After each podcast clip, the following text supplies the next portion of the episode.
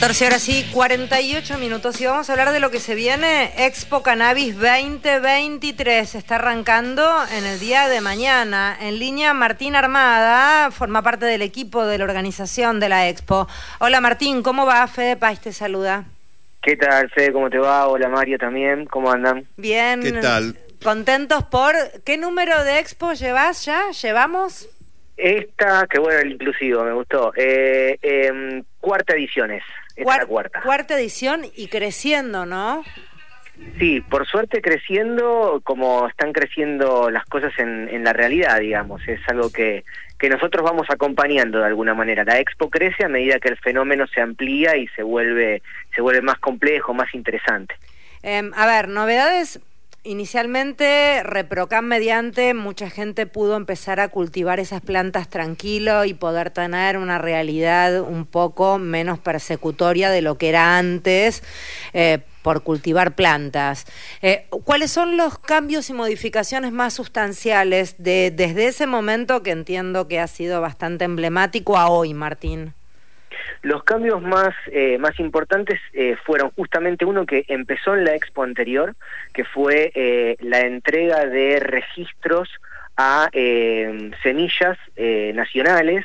¿sí? Los primeros registros se los entregó el INAS, el Instituto Nacional de la Semilla, en el escenario de Expo Cannabis del año pasado, y todo este año ¿sí? todo lo que fue desde el anterior expo hasta ahora, se fueron, eh, eh, se fue aumentando el pool de genéticas nacionales autorizadas para que quienes tienen ReproCan puedan acceder a genéticas, porque el problema que había obviamente era, ok, se te permite cultivar eh, a través del registro de usuarios medicinales, pero bueno, ¿cómo conseguís la semilla? Bueno, lo que se terminó generando es la posibilidad de, a través de un registro, que es el registro del INASE justamente, este, que los criadores, que eso además da un montón de trabajo a mucha gente, puedan registrar semillas y plantines, ¿sí? Y de hecho se van a vender eh, en esta expo eh, semillas y plantines legales eh, en la rural. Y también es muy importante las variedades porque de acuerdo a eso también aplica para la necesidad que tenga cada uno, ¿verdad? ¿Pasa por ahí la importancia, Martín?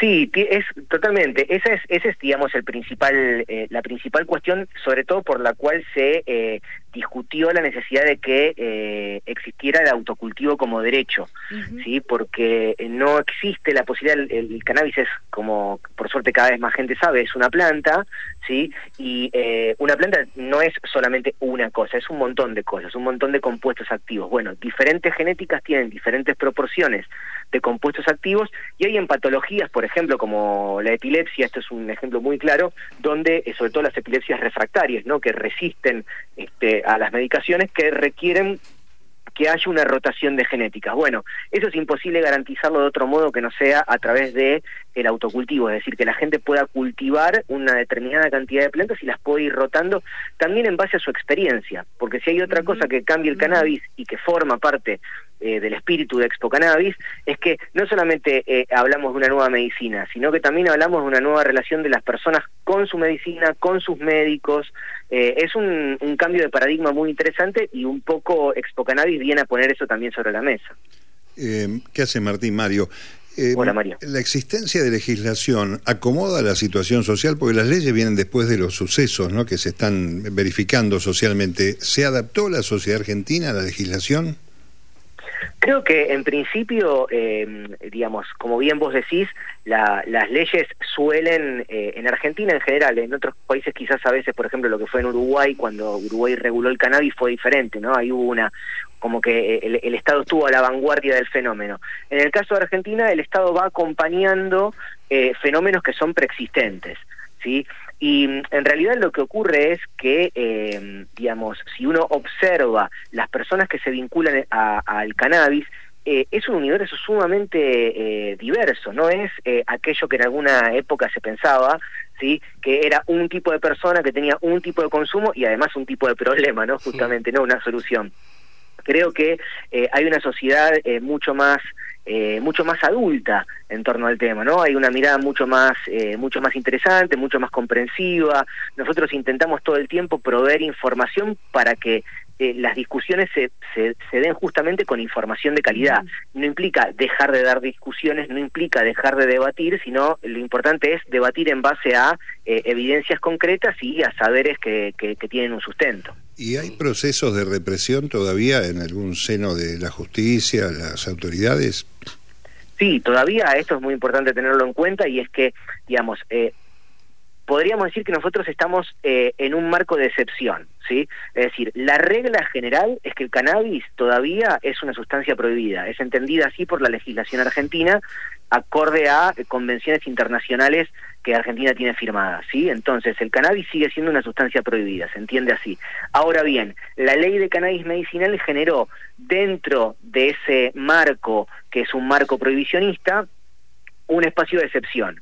Y además, luego, porque obviamente la ley de cannabis medicinal fue un primer paso de regulación, el segundo paso fue la ley que busca darle un marco regulatorio a la industria del cannabis medicinal y al cáñamo, que también es una planta sumamente importante, ¿sí? para que eh, no solamente haya autocultivo o cultivo solidario, sino que también empiece a existir la posibilidad de que una persona que no cultiva o que no tiene quien cultive para ella pueda adquirir un producto, por ejemplo, en una farmacia magistral o en una farmacia común. Ojalá falte poco para eso. Martín. A ver, contémosle a la gente cuándo eh, es la feria y qué va a encontrarse en la feria. Bien, eh, esto es en la rural el mañana 3, 4 y 5 de noviembre.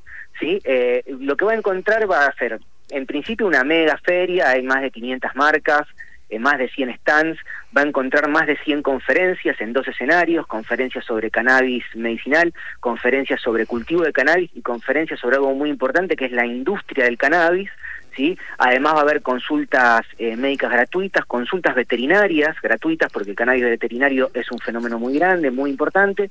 También como es un espacio que nosotros pensamos para toda la familia, ¿sí? Este, hay un, eh, va a haber una huerta especialmente eh, diseñada y pensada para que quienes van con sus niños y sus niñas puedan este, jugar con plantas, este, con romero, con lavanda, con cedrón, sí, este, en el sentido de que ahí los niños van a poder aprender eh, para qué sirven algunas plantas, cómo hay que cuidarlas, etcétera, porque nos parece también que eso forma parte del espíritu de Expo Cannabis, que es volver a conectarnos de un modo diferente con el mundo vegetal que tanto tiene para dar. Che, Martín, habría que incorporar, Jorge Dorio te habla, escobillas para limpiar las pipas, porque es una tarea imposible en la vida a veces, ¿eh? En serio. Muy trabajosa. Ay, vas a encontrar escobillas. ¿Sí? Vas a encontrar, andá, y vas a encontrar escobillas. Dorio, Dorio está con un tema de ansiedad, está teniendo mal. si podemos, lo habilitamos a Dorio que sea un VIP en la feria y recíbanlo como corresponde, porque ha dejado todo en esta lucha. Sí, sí, no, es verdad. No tengo, no tengo ninguna duda y muy agradecido por, por, ese esfuerzo. eh, Martín, eh, mañana mañana viernes, sábado y domingo a partir de las 14 horas. Eh, ojalá les vaya también como les viene yendo y sigan con este trabajo de enseñanza, didáctico, de divulgación que pasa por ahí, pasa por porque todos nosotros hagamos eso. Muchísimas gracias, sabemos que va a salir el sol, así que estamos contentos. Y el sábado y el domingo, además arrancamos más temprano, arrancamos a las 10 de la mañana, así que quien quiere madrugar, puede madrugar. Bien, beso enorme, gracias. Un beso y muchas gracias a ustedes. Martín. Martín Armada, la Expo Cannabis 2023 comienza mañana.